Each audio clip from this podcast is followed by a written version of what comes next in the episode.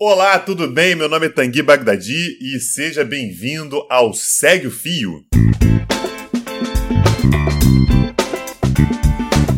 Esse é um programa do Midcast, onde são materializados em podcast as populares threads do Twitter, em episódios de no máximo 8 minutos. Se você não sabe do que eu estou falando, thread é uma sequência de vários tweets abordando um tema específico, onde apenas 280 caracteres não seriam suficientes. Esse formato aqui será sempre com uma pessoa narrando, pode ser um convidado, algum integrante do Midcast ou a própria pessoa criadora do fio. Vale lembrar que o conteúdo a ser reproduzido aqui será sempre com autorização prévia do autor.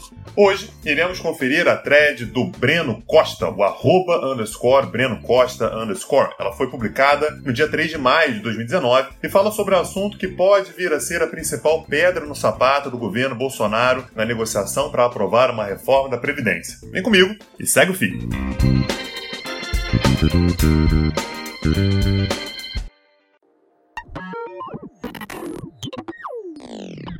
Existe um negócio nas contas públicas do Brasil chamado regra de ouro. Ela impede que o governo se endivide em um nível superior ao que ele previu gastar no ano em despesas de capital. Basicamente, estamos falando de investimentos. O problema é que o orçamento desse ano já chegaria estourado. Por isso, o governo Temer colocou o valor das despesas que representavam esse estouro de um jeito diferente no orçamento. Elas teriam de ser aprovadas pelo Congresso durante o ano, driblando a regra de ouro. Intencionalmente, ele colocou despesas que seriam, em tese, tranquilas do governo aprovar, devido ao apelo popular delas.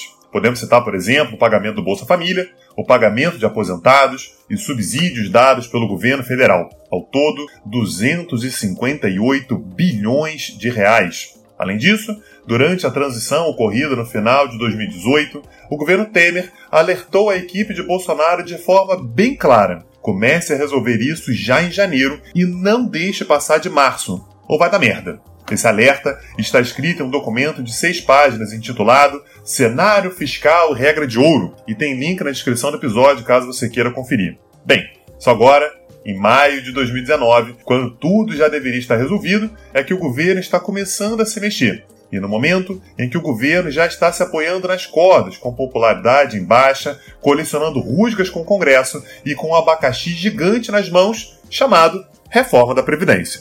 O projeto que autoriza esses gastos extras, driblando a regra de ouro de maneira legal, está parado no Congresso ainda não com uma comissão inicial, por conta disso, temos alguns cenários possíveis e nenhum deles envolve uma aprovação tranquila disso. Uma opção seria o governo costurar um acordo para aprovar o projeto, ou nadando na velha política, ou entregando todos os dedos da mão no texto da reforma da Previdência. A outra opção seria o governo, pela incompetência já comprovada, não conseguir aprovar o projeto num prazo razoável, uma vez que já está bem atrasado. E com isso, o Congresso deixar Bolsonaro se afogar e só depois jogar a boia quando apenas a testa não estiver submersa. Outro cenário possível seria o governo não conseguir resolver o assunto no Congresso, passar por cima da regra de ouro, gerar uma celeuma no mercado financeiro e Bolsonaro ficar na mão do Congresso, podendo ser processado por crime de responsabilidade. Uma última opção seria o governo não conseguir resolver, mas seguir a regra de ouro, Dessa forma,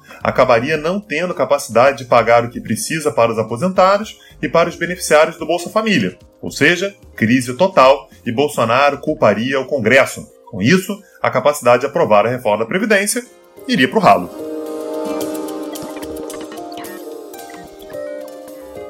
Lembrando que o link para essa thread está na descrição do episódio. Se você quiser me seguir no Twitter, o meu perfil é arroba T. Bagdadi. Bagdadi se escreve B-A-G-H-D-A-D-I.